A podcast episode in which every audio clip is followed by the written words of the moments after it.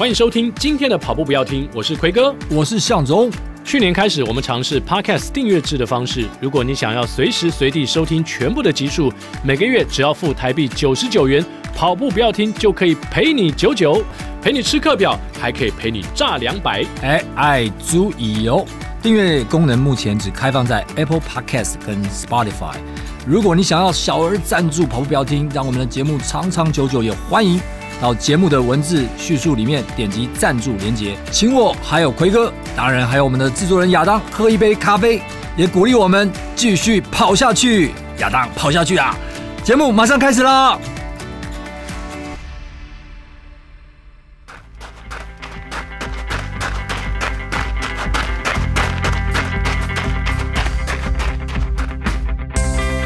哎呦，跑步不难，难的是穿上跑鞋离开家门的那一刻。你不需要很厉害才能开始，你需要开始才会变得很厉害。大家好，我是亚瑟士的阿富。今天节目当中为大家邀请到这位哇女性的来宾，她的速度非常非常的快啊！而且我们的来宾在二零二二年台北马跑出了破三的成绩，成为台湾女子百捷的第十八名。哇，她成绩非常的棒啊，两小时五十三分五十六秒。嗯，那去年呢，在 Garmin 半马跑出了一小时二十分十九秒，是女总一。嗯，哇，这个这个成绩很棒哦。嗯，非常可怕。对啊，我记得在去年二零二三的台北马的时候，嗯、还常常在镜头上面看到她。啊，对，像风一般的女子。哎，她就是来自风城，让我们一起来欢迎。董佳琪老师，各位跑步不要听的朋友们，大家好，我是董佳琪，今天很开心能够来参加这个节目。哇哦，他今天也是风尘仆仆哦，风尘仆仆，对，从从新竹上，从风尘上来，对对对因为早上还上了课嘛，哈，虽然是大家现在都放寒假，可是因为学生要九年级，所以还是要上寒假辅导课，所以是上完课然后才赶。哇哦，我真的非常感谢佳琪，而且既然提到上课啊，佳琪是一个数学老师，嗯，就是学生。最不喜欢的科目，对对对对对我我一直觉得你应该是当体育老师才对。体育老师是我妈妈啦，对对对。你现在你现在体育应该表现比数学好吗？没有，因为我每天早上在学校里面跑步，然后后来那个其他的学生就跑来问我们班学生说：“哎，你们班导是体育老师吗？”然后他说：“不对，我们老师是数学老师。”就对，对对对。所以现在大家可能都比较看到我跑步的表现，就忘掉本业在做什么就对了。OK，那你平常上课的时候是一个？怎么样？是数学老师的样子，还是体育老师的样子？我觉得自从跑步之后，可能就是会跟学生讲的一些话题哈，就是会比较多元化一些。嗯、因为我觉得其实跑步带给我们那个视野就是更广阔了。以前可能就比较局限在数学这个部分，可是因为参加了比赛啦，然后到了很多其他的地方，然后整个哎就会有比较多的话题可以跟同学们分享，就对了，嗯、对啊。不然其实你说一整节课都要上数学课，我想大部分的都会觉得很枯燥啦。嗯、对对对，是，但是因为有了体育之后，他跟学生就讲说啊，这个体育运动啊，会不会会？啊，数学不会，就是不会，啊、就是没有办法。对，很多人就是对数学有坏感，没错。哎，但是对体育，他可能就是小朋友啊，就很很热情，很想要去运动。对对对。但是既然身为数学老师，我们又提到数学，所以是不是请佳琪跟？这些年轻的小朋友们，哦，国中生、高中生，或甚至家长们，稍微教育一下，数学是不是像 长跑一样，就是只要有练习就是会进步呢？还是说我不懂就是不不会 就是不会？其实我觉得哈，像我每次在跟学生上课的时候，我就会跟他们讲说，我就说你们可以讨厌数学，但是不要讨厌数学老师。对，那他们讨厌的其实是数学带给他们的一些那个挫折感，跟分数不好就对了。那不跟跑步很像吗？是啊，是啊，是啊。可是我就跟他们讲说，你有的时候。都还是要借由一些比赛或是一些成绩，然后来证明自己，对不对？哈，可是我觉得数学来讲的话，就是要给他们一个概念，就是不是只有跟考试有关，其实它跟你的思考的逻辑，跟你看事情的观点，我觉得会会影响得到。我觉得这是数学的影响，所以我就跟学生讲，因为他们总是会问我嘛，我永远都会问那个老师，学数学到底要做什么？是，嗯，对啊，除了考试以外，你还能做什么？对不对？但我就是跟他们讲说，我觉得哈，虽然。数学没有办法带给你说，呃，很多什么东西。但是我觉得，其实思考跟看事情的方式，例如说，我们通常学了很多东西，好，例如说，我们可能在跑步上面也有很多的知识，都学习在我们里面。可是真正在临场上面的反应，我觉得很重要。所以，你数学如果能够学得好的话，你就可以比较能够去分析你现在有的是什么，然后现在的状况是什么，你才可以用你有的东西去应付你每次看到不同的状况，就对。所以，我觉得这个是数学我会跟学生讲的。但是，我觉得其实以国中生来讲，他们还是无法比较难以理解。对对对对对，那只能跟他讲说，你不要讨厌数学老师就好了。对对对啊，不然其实他们每次上课的时候，其实都会觉得啊，好枯燥哦，对不对哈？就是好烦哦。对啊对啊，他学这到底要干嘛？对不对？对，背那些公式，因为这一科好像就把一些可能就分边了。对，哎，一边是比较有理工脑的，一边是有比较是文组脑的。那一分边之后呢，有些人就很喜欢，有些人就觉得哇，这是不行，我就是不行。对，可是我要替文组的朋友打抱不平哦，因为我自己是文组的嘛，也是外文系。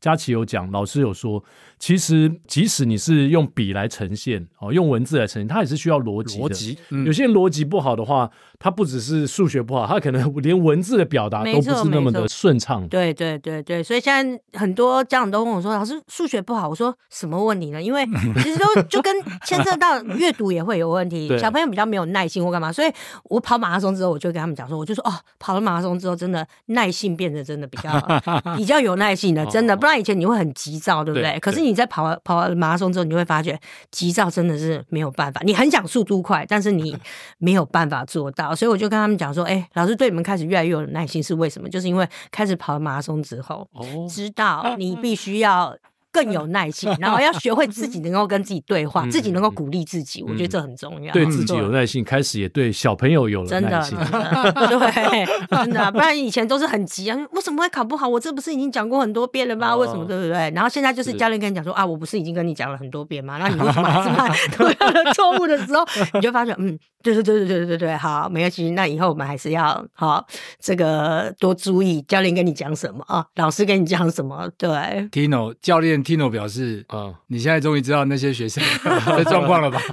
等你自己当学生之后，没错，哇，这个因为换位了哈，就是换位想法就会有些东西总是在某些当下可能就是刚好就是弄不懂，嗯，哎。”突然间，这个豁然开朗之后，哎，原来我那时候为什么卡在那就知道了。对，可是，在那个当下，可能就是像佳琪说的，要花更多的心思来让学生可以慢慢去进入那个状况里面。对对对，还好他有个数学脑，数学脑，就是在碰到 状况的时候，他还可以立刻做出分析跟判断，这个蛮厉害的。但既然你刚刚提到说，开始跑步之后有了这些改变，大家知道你是这几年哇，你几乎很多的比赛都有你的名字了嘛，在前几名。那甚至甚至是第一名女总一，很多人会讲说，董佳琪看她跑步的样子，就是用生命在跑步。嗯，哦，那个那个拼出全力，那个哇，那个速度一直追，一直追。你是从什么时候开始踏入长跑这个领域的？我应该是在那个二零一六的时候，然后是因为就是学生的关系，因为我学生他们国中毕业到高中，因为大家都知道那个新竹高中有一个跑十八尖山的一个活动嘛，嗯、对不对？嗯、那所以进了竹中的学生，他们就会开始想说，哎、欸，他们要跑步啊，嗯、那就开始会报名一些赛事就对了，然后他们就会跟我，因为我以前跟学生可能年龄还没有差距那么多啦，他们都会邀请老师参与他们的活动，嗯、所以他就跟我们讲说，只有你一个人参加吗？你说老师的部分吗？哎、啊欸，还真的、欸，哎，还真的。对对对对对，可能因为那时候比较没有家累啦，哦、就是也还没有结婚，没有小孩，所以就会觉得说跟学生可以参与他们的活动，所以就开始去参加第一场的那个路跑的比赛。他们也有去比过三铁，所以我也有去比过三铁，就对是自己真的扛着脚踏车，然后跟着学生坐坐火车啊，然后到台东去比赛啊，对对对。哦、那所以就是有了这样的契机。那因为你知道嘛？老师跟学生去参加比赛，你总不能输学生太多，也不能让学生在终点等你太久啊，对不对？所以我就开始就有面子问题，对，就。开始跑操场啊，那就开始跑操场就，可是后来我其实是跟那个在新竹有骑车的朋友，他们一起骑车就对了。嗯、所以其实我一开始有跑步也有骑车，可是为什么后来只有在跑步呢？就是因为那些骑车的朋友，你们大家都知道嘛。那新竹有一个很有名的骑车圣地叫做鱼老，对不对？啊、大家都会去练爬坡。嗯、就后来呢，哦、对，然后他们就怎么会找菜鸟去骑鱼老呢？对不对？我才才从鱼老正宫所骑到那个青蛙石，我就跟他讲说，我不行，我真的骑不上去。可是大家大队人马都要上去啊。他说：“那这样好了，你用跑的好了。”嗯，就真的，我就用跑的跑上去。那个就是那一次，我就发觉说，嗯，我可能跑步比骑车会好一些，就对了。所以后来就开始就是都都在跑步，专注在跑步。对对对。可是我觉得事情没有那么单纯，就是你刚才已经透露说你妈妈是体育老师啊，对。所以我觉得你应该不会是二零一六一七年突然间就是说，哦，我会跑步。你你应该是有接触过体育吗？说真的。真的完全没有，为什么？因为呢，他就是觉得体育这条路很辛苦，嗯嗯，他也会觉得，我觉得其实家长的想法都是会觉得说有没有前途啦，好，所以他还是会跟我讲说，你还是要专注在念书上面。所以，我真的从小到大，我妈都没有叫我运动。所以，你知道，我国高中时期是一个胖子，就是一直 就是一直很难想象，就是一直坐在那边读书的一个胖子，就对了，对吧？然后就一路就念到主女啊，念到交大嘛，对不对？然后后来就是真的这一段期间，真的都没有在运动。那什么时候开始运动呢？就是因为你知道要进入交大嘛，好，那你就知道那个学校，各位都知道，我每次比较少，对，我每次都在教学生比例的时候，我就跟他们讲，你们知道老师进去的时候，男女比例是一比七是什么意思？你们知道吗？就是一个女生怎么样，马上大家就回答可以交七个男朋友 啊！我说你们是觉得你这样就对了，对不对？哈，那我就心里想说，哦，我都已经要进入交大了，对不对？如果说嗯还没有说有这个追求者的话，是不是有点丢脸？哎，那个时候就开始想说，那我来运动好了。所以那个时候在交大就是游泳。就是会去游泳的，就是最简单的入门就是这样子。所以你说以前小的时候真的是没有，尤其是妈妈是体育老师，大家会觉得是这样。可是她真的会比较鼓励我们，就是往读书的方向就对了。妈妈跟爸爸一起给了很好的基因，是 遗传，是不是这样？有吧？因为我妈她是。短跑，可是他其实不是体育科班出身，嗯，他是念那时候是叫台中体院嘛，然后我就问他说，他就说他从来没有参加过田径队，也没有接受过那种训练，可是呢，他说他大概人家一叫他去测，他说他国中的时候一百公尺就可以跑十四秒，哇，很厉害。我说我到现在都跑不到十四秒，我说我没办法，我说我到现在可能都没办法，他就说他就是这样，然后可能就是那个时候可能家里面也会希望说会比较平稳的一条路，因为那个我的。阿姨啊，他们也是念体院，他们就说，哎、欸，出来可能可以当老师就对了，所以他就去，然后就是去考，然后就考上了。所以我每次都问我妈说，妈，你到底是什么专项？你到专长到底是什么？你知道吗？我妈就说，我的专长就是没有专长，但他可能客气啦，但我觉得他应该是有天赋存在啦，我觉得。那后来他发现你开始跑步，然后跑到这几年变成这样子之后，他有没有吓到？他他他非常的惊讶，他非常的震惊，他就会觉得说：“天啊，你怎么会开始做这一些事情？”所以他他其实到现在还是有点搞不太清楚，你知道吗？尤其是我每次跟他讲说：“哦，我跑了好痛苦，我要抽筋了，怎么样？”我妈就说：“运动有必要这样吗？”我说：“妈，你不懂，因为他没有办法想象说变成是一种竞技的一种这种过程了哈。他只是觉得说，这不就是跑步就是一种休闲吗？哈，说妈，你可能。”真的有点误会了，对不对？因为他很很难理解，说为什么跑到最后会跑到这么痛苦啊，或者怎么样？我说，就是你一定要在比赛当中，或许你才可以能够体验到的。对，妈妈私下跟其他人分享说：“哎，干嘛那个人照片啊？果然就是我的女儿。”就是他有时候看到有一些那种报道，或是有一些影片，嘛 YouTube 有一些影片或什么，他就会，然后他会传给亲戚看，说：“哇，我我这是我女儿去比赛怎么样？”对他，他也是会啦，与有容焉呐。对对对，但他是蛮惊讶的。光是你周边的这些人啊，比如说你的学生，呃，有没有人因为你跑步的关系影响到他？他觉得说，哎，我也想要来练一个长距离，想跑一个半马，跑个十公里，有这样的学生吗？其实我我现在目前学生就有，那我之前是我会带他们去参加接力赛，比如说美津浓接力赛，然后大家其实我以前很差，那我之前带学生去参加接力赛的时候，其实哈学校跟我妈妈都很大的反对，因为说实在话，学生没有一直在场在训练，对啊，对你只是可能就是课余的时间，我陪他们做一些训练，其实这个危险性其实是蛮高的。可是我看到学生在那个接力赛当中。那一种团队的精神，跟他们后来对这些跑步，你不要说他后来继续有没有在跑步。我现在那些学生可能现在都上大学了，嗯嗯，他每次回来就跟我讲说：“老师，我就记得你带我们去跑美金农，那一下雨下多 大，你知道吗？什么数学课教了什么，哪记得吗？真的没有，一辈子的回忆就是美金农接力赛。对，真的。所以你知道，我就我我我会觉得说，其实这个是给学生，不管他未来有没有接触跑步这件事情，可是我觉得他在当下。他已经吸收到跑步带给他的那种快乐，对对，还有跟同学共同创造的回忆。所以学生，我目前都是一直在经营像这样事情。像我现在目前带的学生，然后他可能他在学业的方面没有表现这么好，嗯、那但是因为我就跟他讲说，我就说你可以跑步这个方面，因为像我们新竹也有一些体育班嘛，哈，承德高中，所以我现在目前的学生就是我每天早上都会带他跑步，嗯，都会带他跑步。那不管说他是想要跑比较长一点呢，或者说他想速度上面呢，我都会陪他一起练。那就是说他有这样子的目标，然后他也希望能够往体育这个去发展的话，我觉得这种这种影响是我自己觉得说我自己可以带给学生的。一些影响就对了，所以后来学校或是妈妈的这种反对，有因为看到这样这样几年了。我这样子应该差不多，对啊，三年了，四五年了，有慢慢改观吗？对 对我觉得以学校方面应该是不太会啊，对啊。但是我妈妈就是她会觉得说，她知道我这样做，但是她还是会跟我讲说，你还是要寻求一些协助，例如说，可能要有些家长陪你一起，不要都是你自己单独带带孩子出去。其实这样子危险性还蛮高的，就对了，对啊。因为我的妈妈当然是担心我嘛，对不对？她都会担心说这个，因为现在大家也知道，当老师其实不是这么容易，没错，对对对。所以就是说，其实大家家长也。很难搞，不好意思这么说啦。我说没关系，我是家长。对啊，那就是说，其实我就觉得安全考量绝对是最重要，就对了。嗯嗯嗯嗯、可是我希望在安全的前提之下。带给他们一些想法，因为我觉得其实他们在跑步当中，其实他们知道坚持是什么。嗯，因为团体的比赛最重要的就是你一个人放弃了，你整队就完蛋了，对，对不对？对，我们自己一个人比赛，可能我放弃了，就是我自己个人嘛，就是我个人放弃就放弃了。可是你今天是团体，你今天是接力赛，你只要之间有一个人他放弃的话，这个团体就。就挂掉了，对，所以我觉得他们在这个当中，他们有学习到这件事情，因为别人我必须坚持，就对了，对啊，可能只有自己他没有那么坚持，但是因为别人他会觉得我必须得要坚持下去，我觉得这个是很重要一个学习，就对，为为团队的付出了哈，没错，如果学校。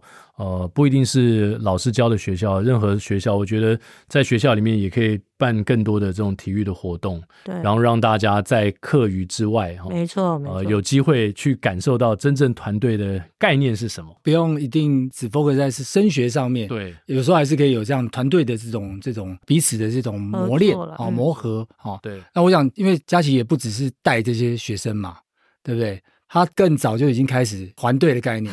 他 七个月的时候带着他自己的 小孩哦，就完成了一场半马。对，哇哇，那很不容易，就是怀孕的时候去完成比赛。哇，这个这个，当时会不会觉得哎？这这样可以吗？会会不会有点害怕？我都不敢让我妈知道，你知道吗？这些都不敢，都是事后才敢讲，就对。因为你知道，妈妈就是因为担心，而且因为我七个月跑的那一场是那个新竹的远东嘛，哈，远东马拉松，大家应该也是这个也是蛮有名的，对。因为他他的赛事的那个路线就是有上下爬坡，就对了。对，所以我跑那一场其实蛮辛苦的原因，是因为我下坡跑的比上坡还要慢。因为下坡各位知道那个肚子很重，你知道抱着肚子这样 这样，然后对面过来的 AED 跑者刚好都是认识的，都很紧张，你知道吗？都非常觉得很紧张，所以那一场就是，但是我我自己的想法是说，其实我就是希望说。去尝试看看，其实我在跑步当中都是在尝试，就对了，自己能够达到，当然以安全为目标嘛，对不对哈？那所以我就是说自己能够尝试，当然如果真的不行的话，我或许可能就是停下来。可是还还蛮幸运的，就是那一场我还是可以把它跑完就对了。而且七公里的时候，呃，应该说七个月的时候，其实那时候状况算是还蛮稳定的时候。对，没错，没错，没错。对，刚开始就比较没有办法。我记得那时候，呃，才刚开始怀孕。其实我怀孕那个是蛮蛮妙的一点，因为我那个时候。刚开始怀，其实我不知道我自己怀孕就对了。嗯嗯，可是我答应学生陪他们跑那个大队接力，嗯，因为我们班的那个大队接力的女女生不够，那学校本来要取消我们比赛的资格，那我说没关系啊，女生少，那我下去跑好了。对，然后我就跟学生讲说，没关系，没关系，你们还是可以比赛，只不过是名次不列入就对。然后我就下去跑，可是当时我已经觉得。我好像怀孕，好 像啊，但我不敢，不敢，对不对？然后，所以我我永远都记得那天，就是我陪学生跑完大队接力的当天，我就马上去妇产科验，然后医生就跟我讲说，你已经怀孕五周了。哇，对 对对，那时候还不能说，对啊，还没三个月。然后我就想说，哦，糟糕了，对。但是我就想说，哎，我大队接力都可以跑，我是不是其实跑步应该没有什么问题？可是其实那个怀孕初期其实是很不稳定的，嗯，所以我那个时候有一次就是到体育场。跑完之后回到家，还坐在那边吃晚餐，嗯，就整个就是血崩，就对哦，对，然后就血崩，后来就是只是到急诊室嘛。那其实我觉得那些医生应该也见怪不怪，他说不要紧张了哈，就是 可能刚刚运动太激烈，对不对？那子宫内壁已经开始剥落了，对不对哈？然后我妈就在旁边大骂我，就在因为她陪我到医院去，她说我跟你讲，这个孩子如果有什么三长两短，我跟你讲，我跟你 拼了，然后怎么样？然后我心里想说啊，你女儿有没有事情，你根本你就为了肚子里面这个你要跟我拼了是什么样？因为家人都会很担心，就觉得你不应该这样子。嗯嗯。所以那个时候就是很乖的，到了三个月，你知道吗？一直算时间，到底三个月满了没有？一满，马上就到体育场报道，你知道吗？大家看到我都很害怕，就说你还是不要太 不要太剧烈，还是不要太剧烈，慢慢跑。所以只只能在旁边就是绕着外圈嘛，就要慢慢慢慢慢慢这样跑就对了，对啊。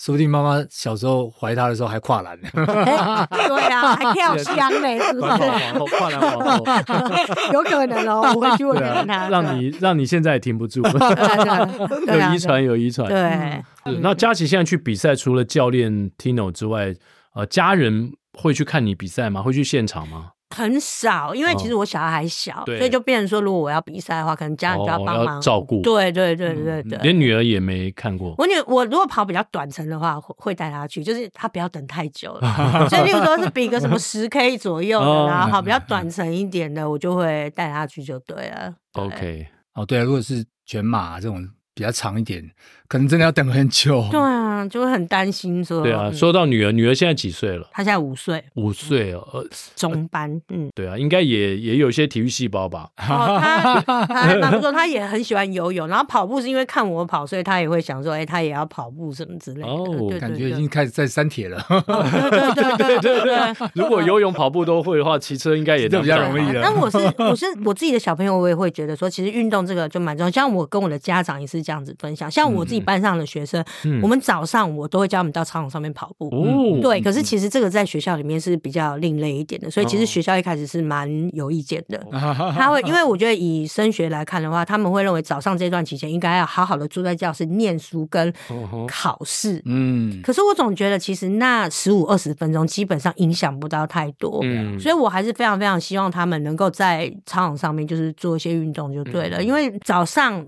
那个精神状况其实也不是到非常非常好，对可是我觉得稍微有一些运动之后，反而会让他们的精神稍微会比较提振一点。对，对那那学校老师应该没有看到我最近分享那个嘛，就是快乐的最佳解方，其实就是运动。对对，对而且那个是一个神经科学家，瑞典的科学家，他他研究的，他做了很多的实验。其实我们在运动的时候呢，会不只是释放多巴胺，大脑中的这个海马回，它还会。增加数量会增加，然后它会抑制我们一些这个情绪上比较，尤其青少年，他们情绪常常会比较波动。对，哦，所以没错，呃，其实适度的运动对他们来说是让他们的啊脑袋会更专注。对对对啊，所以我我觉得这本书啊，我也希望有更多的呃学校的教育者。对，当然佳琪已经现在在做这件事嘛，我希望有更多学校的教育者能够看到，然后能够鼓励我们的，就像佳琪的学生一样，对，鼓励我们的青少年。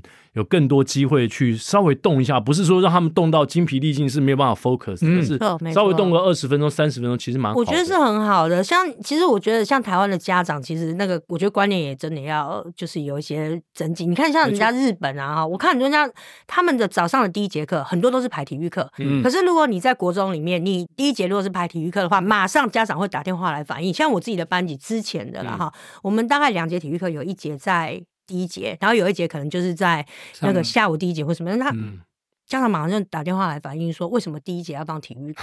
他们认为第一节应该要放数学课，对，要放国文课。可是我就觉得，因为家长是不是没有到现场来看？其实小朋友第一节的基层睡觉，对，没有错。尤其是你看早自修，现在大家都是放考试啊什么之类的。我觉得其实。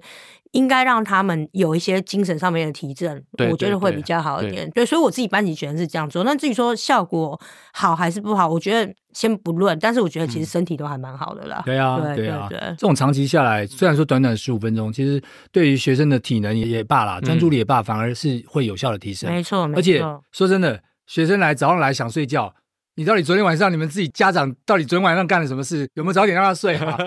可能自己要先对对看一下自己的状况。对对，没错没错没错。这个每天都在教室里面坐着啊，其实呃，学生也会感到很很难集中注意力，没错，因为你在同一个环境，不管是教室或任何地方，你一直在一个很熟悉的环境做同样的事情，然后维持一个很低的心率的时候，其实 任何人都想睡觉。就像我们在办公室一直坐在那边，其实也是会想睡觉。对啊，所以我都很同情学生，我就说，我就说，我说，其实我我同情的原因是因为哈，你就想想看嘛，如果有个法国人站在你前面，就跟你连续讲了三个小时的法文，你会不会想睡觉？然后后来你都听不懂啊！我现在在上数学课就是这样，因为你一直跟他们讲，他们就是完全都听不懂的情况之下。对，然后他们还会对我有基本尊重，对不对？哈，可能只是对我点两下头，还不至于说倒下来睡觉，对不对？好，那 真的是对老师有尊重啊。可是问题其实真的是蛮可怜，因为他听不懂的，他就会真的觉得说很无趣。那学生应该会对你跑步这件事情感到更好奇吧？学生通常会问你什么？什么问题呢？就是说跟跑步相关。因为我早上有时候会在那个操场上面跑步嘛，他们就会一直问我说：“老师，你为什么可以一直跑？” 你然后因为学生的他们的跑法是什么？就是他们会一开始冲冲快，对对对对，冲很快，所以他第一圈、第二圈就砰砰砰一这样冲过去，然后等到已经跑十圈、二十圈的时候，然后他们就根本就是体力不支了，对不对？他们就会觉得说：“你为什么可以一直在操场上面一直跑？”我就说：“拜托，你知道我们要跑一个全马的话，你知道操场换算要跑几圈吗？对，你看我们是两百公里的操场，那变成两百。一十圈了，两两百两百圈，两百零二，两百零三，对啊，两百零三圈，对啊，我就说我光跑个大概五十圈，他们就是已经觉得不得了。我说你看我跑两百多圈，所以他们无法想象这件事情，所以他们对那个跑马拉松是。没有办法想象，所以他们就会问我说：“他们就常问我说，老师你在跑步的时候你在想什么？”是啊，我也想问你啊，我在想毕达哥拉斯定理 啊？什么？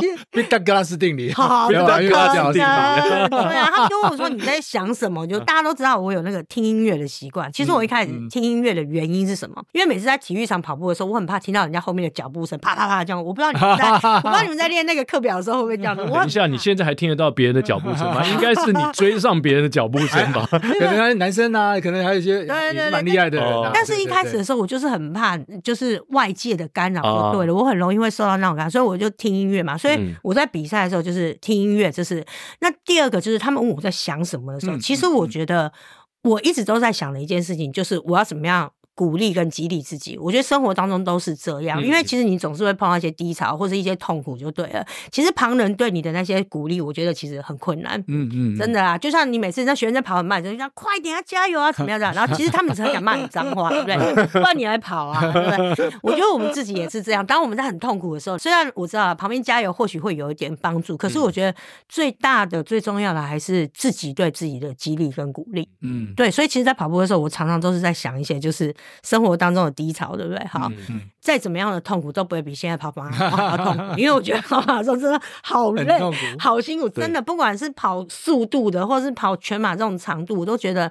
好像人生当中目前好像没有碰过比这件痛苦的事情。对啊，所以我就会一直鼓励自己就对了。对对，对，这所谓的心理学家常讲的所谓 positive self talk。对，在你碰到最困难的时候呢，你常常要鼓励自己，给自己讲一些正面、呃、激励的话。没错。那通常你会有什么具体的方式来鼓励自己吗？在你极端痛苦或是想要放弃？你有没有曾经在哪一场比赛，一直要咬一个人，就是咬不到，然后你想要放弃，或是你身体已经到了一个极限的时候，你那时候怎么样去鼓励自己？其实我第一个就是啊，我女儿或是我教练在终点等我，我不能让他们失望，对不对？我觉得这是第一个，就对。然后第二个就是我。我每次都跟我自己讲，就是我一定会尽力到最后，因为我不想让自己后悔。即使我好几场比赛其实都是倒地，像二零二三的那个台北马拉松，其实我也是跑得非常痛苦。我过半马之后，我脚就已经开始抽筋了，其实是跑得非常非常的痛苦。半马就抽筋，对啊，还可以跑。记得前半马的时候加起来领先，对对对对对，其实就是。我我觉得是自己的配速上面的问题啦，对。那上了那个环中之后，脚就开始抽筋了，对。然后就碰到那个吴成在吴教练嘛，对不对？他就陪我一起跑，就对。其实所以那后半马，其实我是跑得非常的痛苦的，因为脚大概跑个几步，大概就是就是快要就是抽筋这样，尤其是到最后那个。过了四十 K 之后，那一段是最痛苦，因为我的 大腿已经开始抽了，所以是完全就是定杆。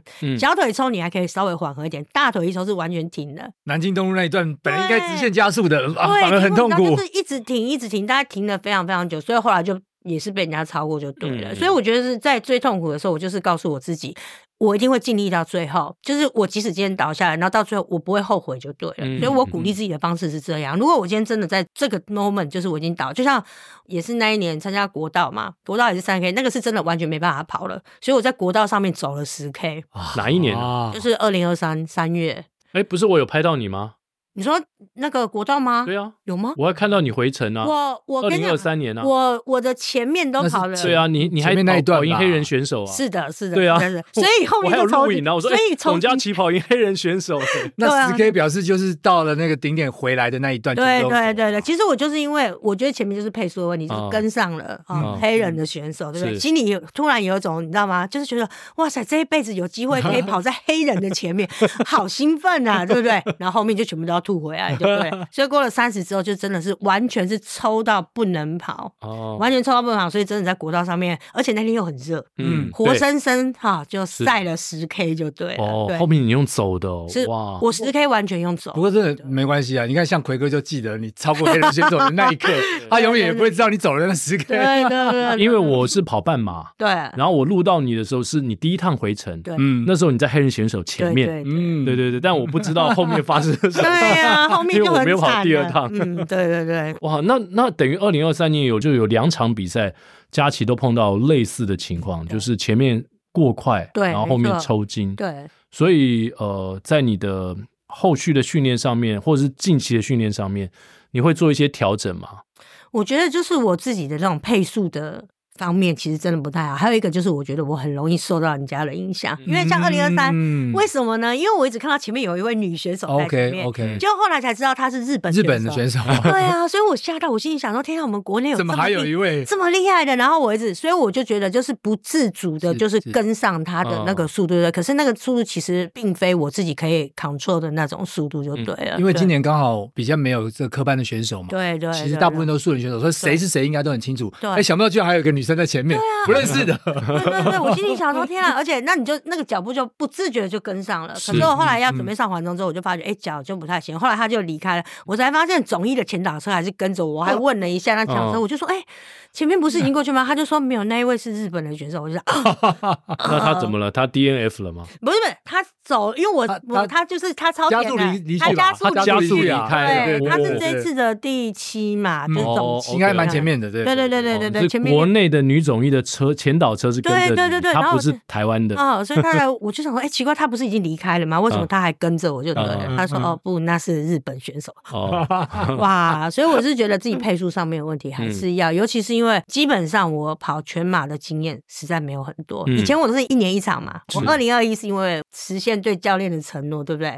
陪他跑一场，所以我才跑了那一场全马，对不对？其实我以前都没有跑全马。嗯，你你为什么那时候对教练有是一个什么承诺？这个故事我们不不了解。因为因为 我之前就是因为教练他就是带我练习嘛，对不对？然后后来我在那个台西女子马，我就是第一次进入了半马的女子百捷。那我真的很感谢教练，就是从头到尾对我的指导，然后也陪伴。然后我就问他说：“那我可以怎么感谢他？”那他就很很潇洒的就讲说：“那你陪我跑一场全马好了。”哇，他觉得 我错了，你知道吗？对，他其实都已经想好了全马的课表，然后你知道隔一天就是全马课表就已经出来。我说：“怎么这么迅速啊？对不对啊？”那就是想说，因为我没有跑过全马嘛，那就那个时候二零二一，呃，台新过后，然后才开始准备这个全马的课表，然后到。那一年的台北马就是我第一次跑出马就对了，嗯，对，其实就已经跑得非常好了。对啊，其实这样子才三年的时，呃，两年的时间。对，我就二零二一嘛，那就二零二一那一年是跑二五八，嗯，然后二零二二就是二零二，其实我二零二也只跑了一场，就是台北马。台北马，对对对，那那一年就是跑了，就是我们二二五三，对，二五三五六。然后我觉得后来就因为我其实跑的经验真的很不足，所以到了。二零二三这一年就变成我跑了很多，哎、欸，不能说很多啊，跟大家比起来没有到那么多。但是相较于以前一年一场，其实我跑了蛮多场了，跑了国道嘛，嗯，万金石，然后中央公园，嗯，好，然后到了冬天的时候就是跑了渣打嘛，哈，渣打跟就台北马就对了。虽然这样你看就只有跑了五场好了，可是我觉得我自己经验上面累积其实。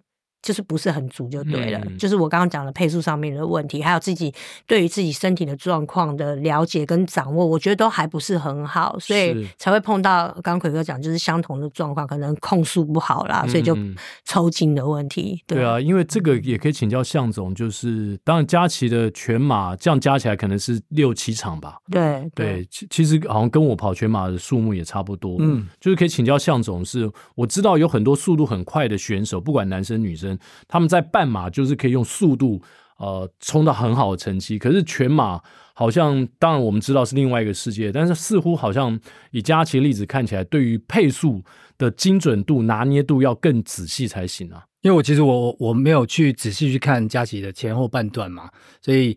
呃，前后半等下可能佳琪也可以说一下。但如果这个前后半段差很多的话，当然就是可能跟配速非常有关系嘛。那因为刚刚佳琪刚刚提到，其实他二零二二呃，或者是二零二三。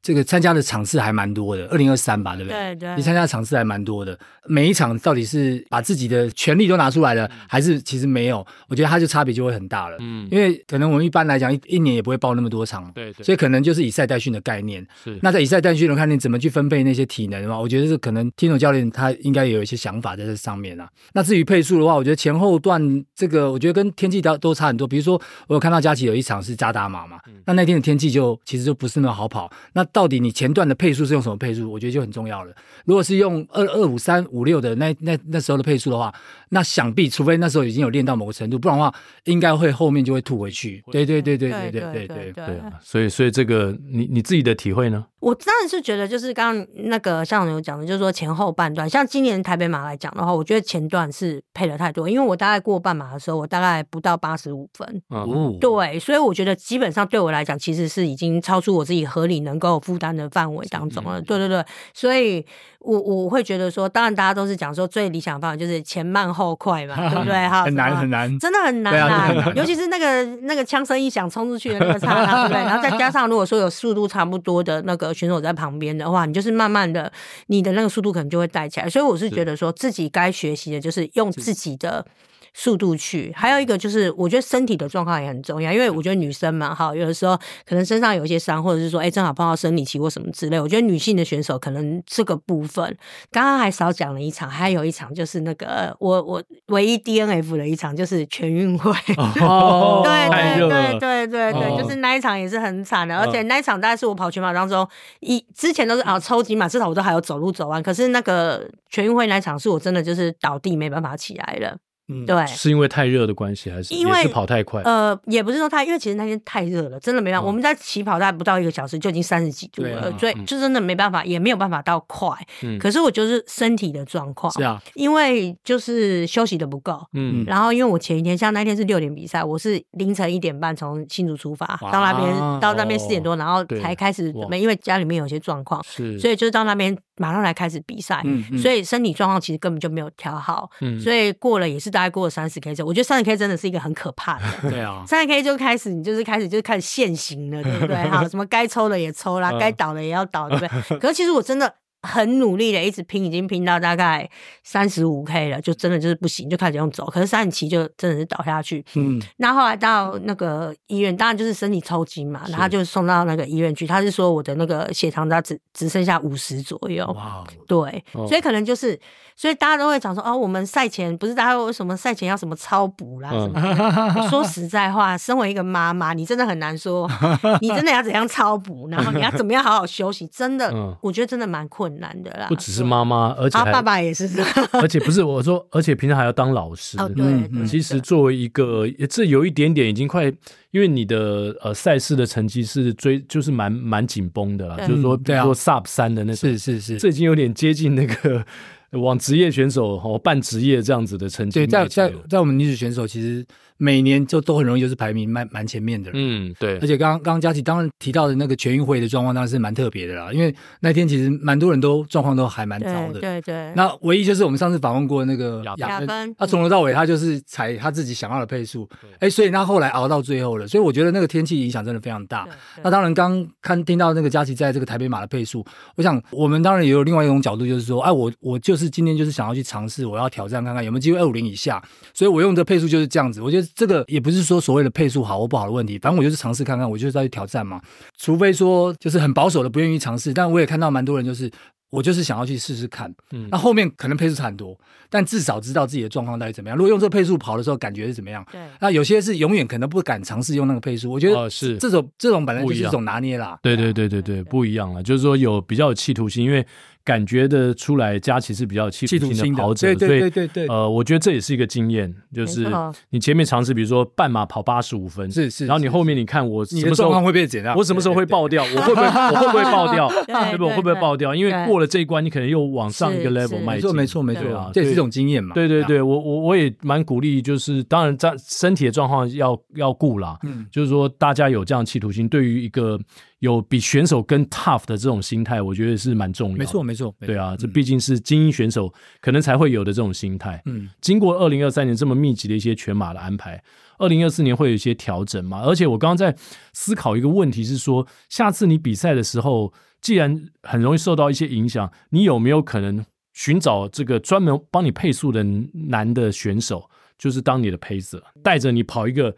不受到任何其他旁人影响的速度，只要跟他就好，不要跟其他人。呃，有有人也会这样建议，但是我觉得这种的状况可能是可遇不可求啦。因为说实在话，我们也是素人嘛，哈，也是一般市民的跑者，然后也不是说多么的专业。然后我有时候会想说，像碰到一些大赛，很多像我身旁的也也有一些男生的跑者，他。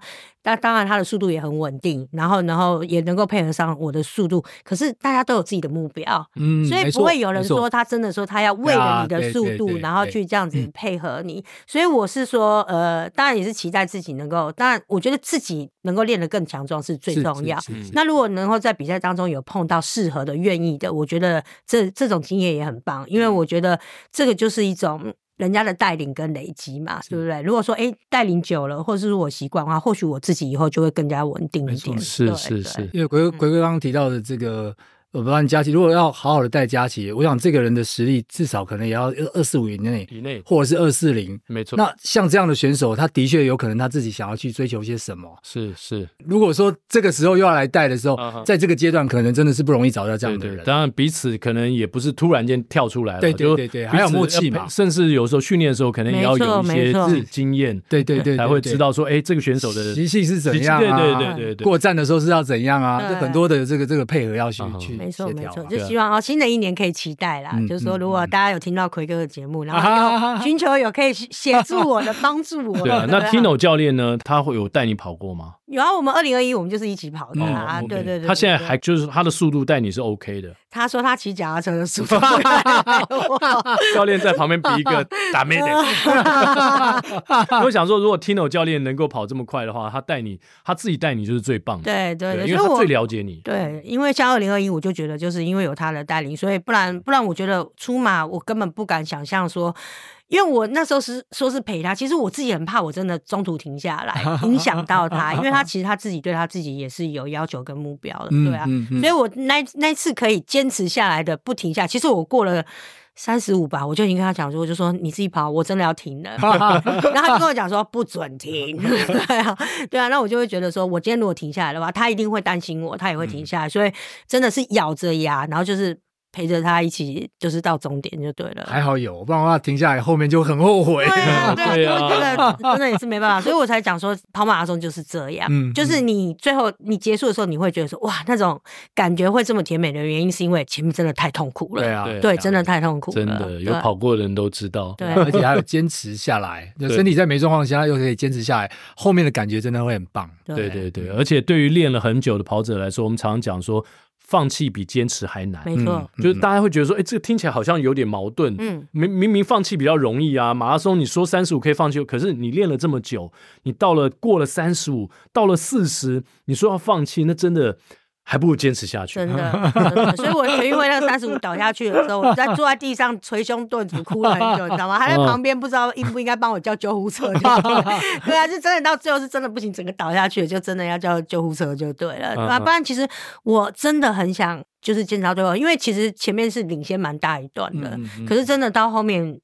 看到大家一个一个都从你旁边过去了，然后你真的是一步也没有办法再跨出去的时候，那个整个信心就真的就是溃堤了。对对对对，而且整个心情很会很失落。真的真的真的真的，但是你就会觉得说，其实真的放弃真的很困难，因为那个心态上面就是告诉你，因为我已经讲过了，我是会坚持下去的。可是真的到我要放弃的话，可能是真的就是没有办法，没办法。对对对对，那个那个心理内关真的很难过了，很难过去。呃，佳琪怎么跟 Tino 教练认识的呢？这个你你们合作也有三年了，对对，对不对？怎怎么跟教练认识的？其实就是我，因为新竹的跑团，其实大家都是互相可能都有照顾面，就对。可是我觉得跟教练非常。我觉得是一个奇遇吧，因为他往往都在我比赛很痛苦的时候，他都他都看到，他都出现。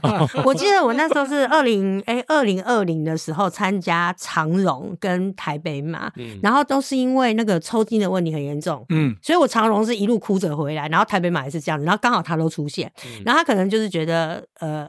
应该是觉得我很可怜吧？他那时候认识你吗？他应该知道我是谁，哦、因为我们会彼此不熟，对，都不熟，也没有聊过天，就对了。所以他也他就是经过了这些，然后他有一次就看到我，他就跟我讲说：“哎、欸，你需不需要一些帮助？”就对了。嗯、所以他就开始，所以我很感谢他的，就是因为他为了我的状态、练习的时间跟我自己身体的状态，他帮我出了一份就是属于我自己的课表，因为。嗯之前都是跑人家的课表，像以前在天生玩家里面，因为你知道男生的课表其实女生很难去负担，就对了。所以我通常大概跟个几趟之后，我可能就下来了，可能就没办法。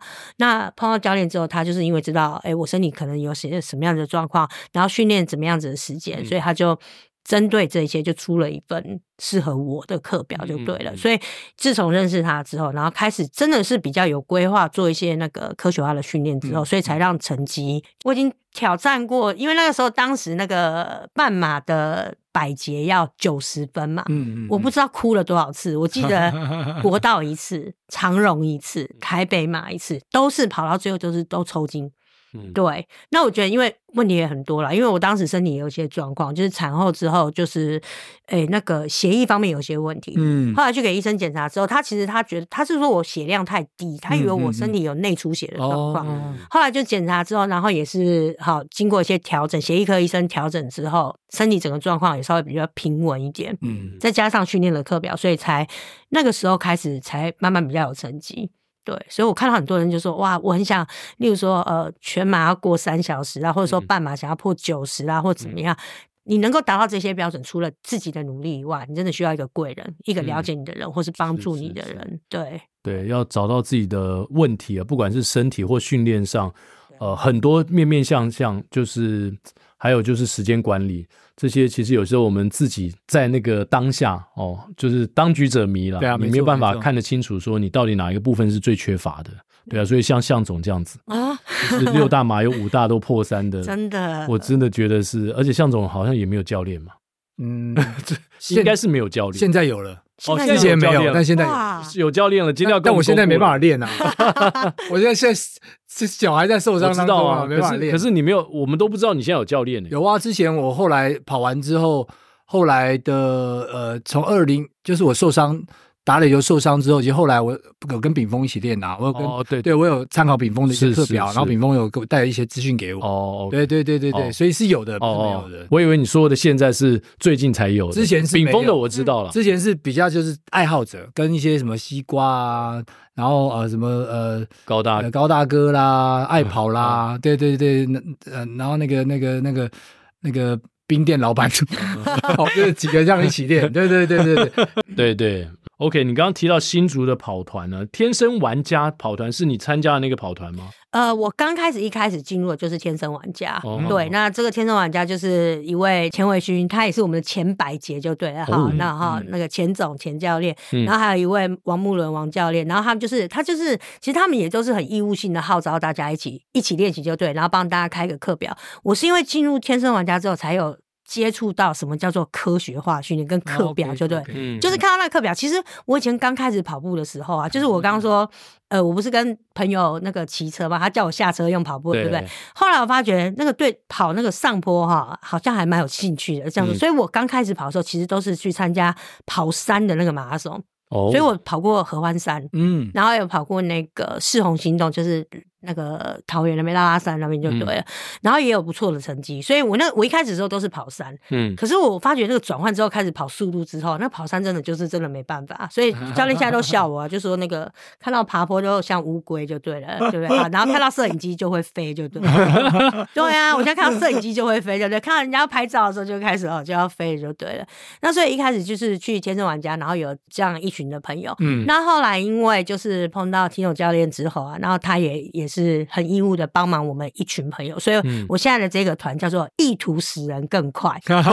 对，好，我们的教练就是我们 Tino 教练嘛，对不对？那我们也是这一群朋友，就是礼礼星期二、星期四的早上都会在竹北体一做一些训练，就对了。所以如果说在新竹的朋友啊有兴趣加入我们的话，也可以一起来练，就对。星期二跟星期四的早上，早上几点？啊，应该要很早。妈妈的训练时间就是什么？就是小孩子还没起床的时间。哎呦，对啊，所以你知道，其实我们夏天的时候可能五点就要开始，嗯、冬天的时候比较冷一点，可能但是五点半之前就一定要开始，因为你大概。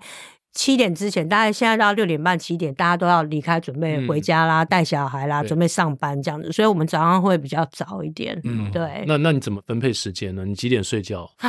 我其实我都还蛮晚睡觉。为什么？因为像下班嘛，哈，下班回来就要弄小孩嘛，对不对？然后陪小孩睡觉之后，大家大概十点多就寝，等到他睡完觉之后，才是起来，才是我自己的时间，所以开始要做家事啊，然后学校有一些工作要处理啊，所以大概都是到十二点。哇哦，那那你五点半。又要训练，那这样哇，睡眠时间其实也是对，啊、对，所以我其实，然后假日还要比赛，所以其实我我我都会觉得，有的时候身体上面的负担是真的会比较大一点，嗯、是真的会比较大，所以有的时候在跑全马的时候啊，好，那大家都会给我很多的建议啦，说必须要怎么样，可是我真的觉得能够好好的睡一个觉，好好的休息，其实对我们比赛其实才是。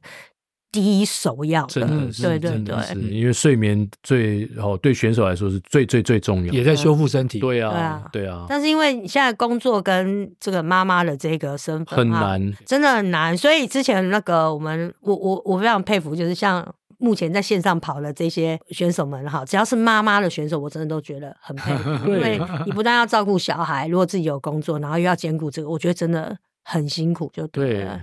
有没有鼓励 爸爸来照顾？换爸爸来照顾，爸爸来照顾，对对对。我上次讲，但是有些爸爸也抗议说，我们当爸爸的也很辛苦。说对对对对，都辛苦，都辛苦，都有小孩的都辛苦。对，真的真的有小孩都辛苦，所以我们呃这样想一想，其实我们国内也是有好几位妈妈选手。对啊，有好几位妈妈选手，其实蛮多啊，蛮不容易。比如说之前的傅淑萍老师啊，是。之前也有人敲碗说傅淑萍老师，对，她产后之后其实回来哇，又更厉害了。嗯啊，但但是就是这个时间到底怎么去练习的，这个其实也都很值得跟大家分享。没错没错，非常佩服傅老师。对，所以一开始的时候我出来的时候，我真的是傅老师，真的是我的偶像。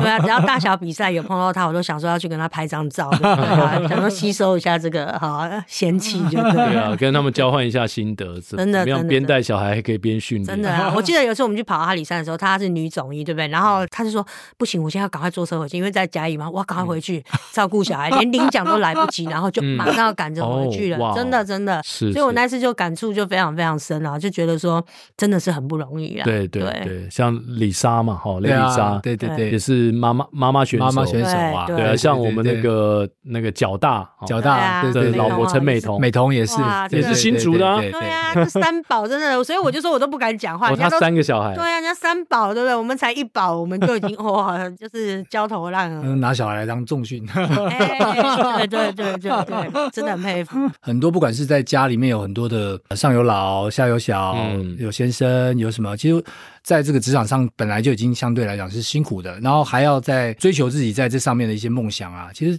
我我刚刚也不是开玩笑，就是说，哎，其实我们的另外一半呐、啊，哎，有时候就是可以互相的帮助一下，然后让彼此也可以追求嘛，先生也可以可以追求先生的，那太太也可以追求自己的，那在这个互相的过程当中，其实都可以有比较好的一个一个进展。那照顾小孩当然不是只有太太的的责任嘛，嗯，好，一定是还有先生的啦。对了，我是觉得，那其实我觉得都是妈妈的天性了，妈妈会担心比较多，真的，对所以或许人家愿意帮你照顾，可是你都会觉得说你很紧张，就觉得啊，那个小孩子这样子 O 不 OK 啦，或是怎么样，对不对？我帮先生说句话，因为先生常常都会觉得说我啊，我照顾的很好很好，可太太就说你这你这什么照顾方法啊？我看了都吓死了。对啊，对啊，你们家常出现这个状况，我们家常出现这个状况。对啊，所以是我们自己担心啊，不是说人家不协助，是我觉得妈妈就是本身来讲的话，就是会担心比较多，而且小孩子可能都黏妈妈比较多。哦、我我们家是还好了，我老婆没有这样抱怨过，可能她神经比较大条，她神经比较大条，所以她不会对我的照顾有任何的意见。不过我单独照顾的时间比的确比较少，非常非常多。还好现在小朋友都大了，所以也不需要我们太多。也是过去了吧？对对对，对，不需要太多照顾。对啊，那那今年呢，就是二零二四年的全马的目标或半马，你会怎么样去去分配？其实我自己，因为我半马的成绩，因为其实像现在国内对于半马认证的赛事真的也很少，很少啊、对，真真的都很少。我自己是有想要说，对于半马这个部分，就是看能不能够再好再稍微前进一些或什么。嗯、对，那可是因为现在目前的赛事的话，就是以。春季杯五千跟一万，嗯，因为我以前五千跟一万的认证，我自己也还没有跑过，就对场地的赛。事没有，所以呃，最近的话是以五千一万。或是一些半马，希望能够在半马上面能够对自己的成绩稍微有点突破就对了。嗯、对，那我觉得全马还是一条很长的路啦，嗯、就是会还是会好要好好的练习就对了、嗯。因为我觉得这真的是经验的累积，当然你自己整个身体上面的一些状况也是都要累积就对了。刚刚提到的台湾的这个认证很少，有没有考虑到国外去跑这样的一个可能半马，或者是甚至全马的这种？会会会想要说去国外，但是因为现在卡赛都是就是。小孩的问题，小朋友还是对不对？然后应该当然是九年级的家长，你也知道，我们不能够随便 随便出国的嘛，对不对啊？因为就是可能等到学生的考试告一段落哈，然后可能才会做一些比较相对的规划。五月会考啦，所以可以安排七月的黄金海岸。哎，七月只能够去南半球了，对啊，只能去南半球，因为夏天暑假其实你北半球的赛事你都都不太可能。对啊，不太可能。没错，没错，有啊，大家就是我们现在已经那个新竹有一些人都要准备揪。团了有没有？都要去，都要去跑黄金海岸，因为暑假是最适合的。对啊，对，就是正好有假期嘛。对啊，这个也是一个很好的选择。所以佳琪有考虑就对。我我我会有想考虑，就是。哇，这个今天听了佳琪的分享，其实我觉得也蛮多面向。然后尤其作为一个妈妈跑者，呃，真的真的是很不容易。然后作为一个学校的教育者。啊、呃，要在体制之内哦，要遵循体制，同时又要让学生能够真正的被教育到。对啊，然后呢，跟着老师呃一起呃，不是只有在课堂上哦，到外面去体验人生。对，任何的一种学习，我觉得，尤其是学生过了几年之后还回来记得这件事情，对于所有的教育者来说，这就很满足。没错，没错，真的是。我觉得刚好这个。呃，佳琪的经验也罢，或者是他经历过这些东西是特殊的，那他在这个学校的环境里面，让学生有一些很不一样的感觉，然后让他们可以去尝试一些不一样的东西，刚好去刺激这个我们只求做升学这样子的一个文化的改变。对对，然后我们也期望在马场上的董佳琪能够持续的突破自己，嗯，嗯，然后达到他要的目标。毕竟现在的全马数量还不到十场啊，所以相信他更有经验之后，应该会越跑越稳，而且越跑越好。嗯而且不要，大家不要忘了，我们节目播出之后，他有在成真配速员啊。哦、对对对，麻烦。象总可以当你配速员了。我还早，还早。我现在要 要修复完，不知道还什么时候了。向总刚刚不是已经掐指一算，说二四五到二四零。对啊，对啊，刚刚好，刚刚好啊。对啊，这不能推迟啊！你在节目上面都已经这样讲了，大家都已经确认了，各位听众朋友，好，谢谢了，我先谢谢了。好，如果有其他更快的配速员，我们也欢迎，欢迎，欢迎，欢迎，形成一个雁行队伍，雁行队伍，五个配一个，五个配一个，来帮五个配一个就好，不需要七个配一个，对对对，来帮佳琪配速，希望达成他的目标。好了，接下来就进入到我们的彩蛋时间。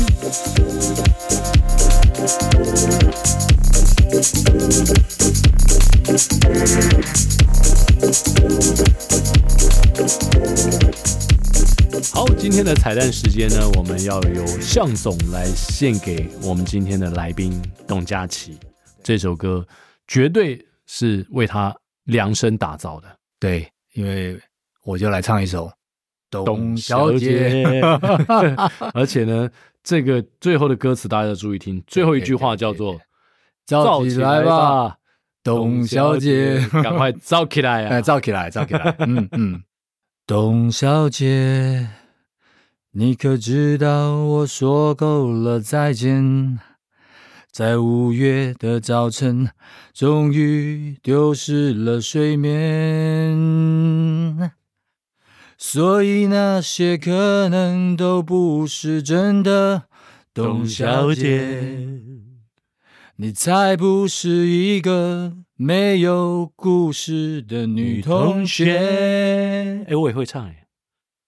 爱上一匹野马，可我的家里没有草原，这让我感到绝望。董小姐，所以那些可能都会是真的。董小姐，谁会不厌其烦地安慰那无知的少年？我想和你一样，不顾那些所以。跟我走吧，董小姐，燥起来呀，董小姐，难听死了，小姐，佳琪，燥起来呀，好。以上就是今天的跑步不要停，希望董佳琪越跑越快，大家跟着他的步伐前进。我们下周三早上八点同时间空中相会，拜拜。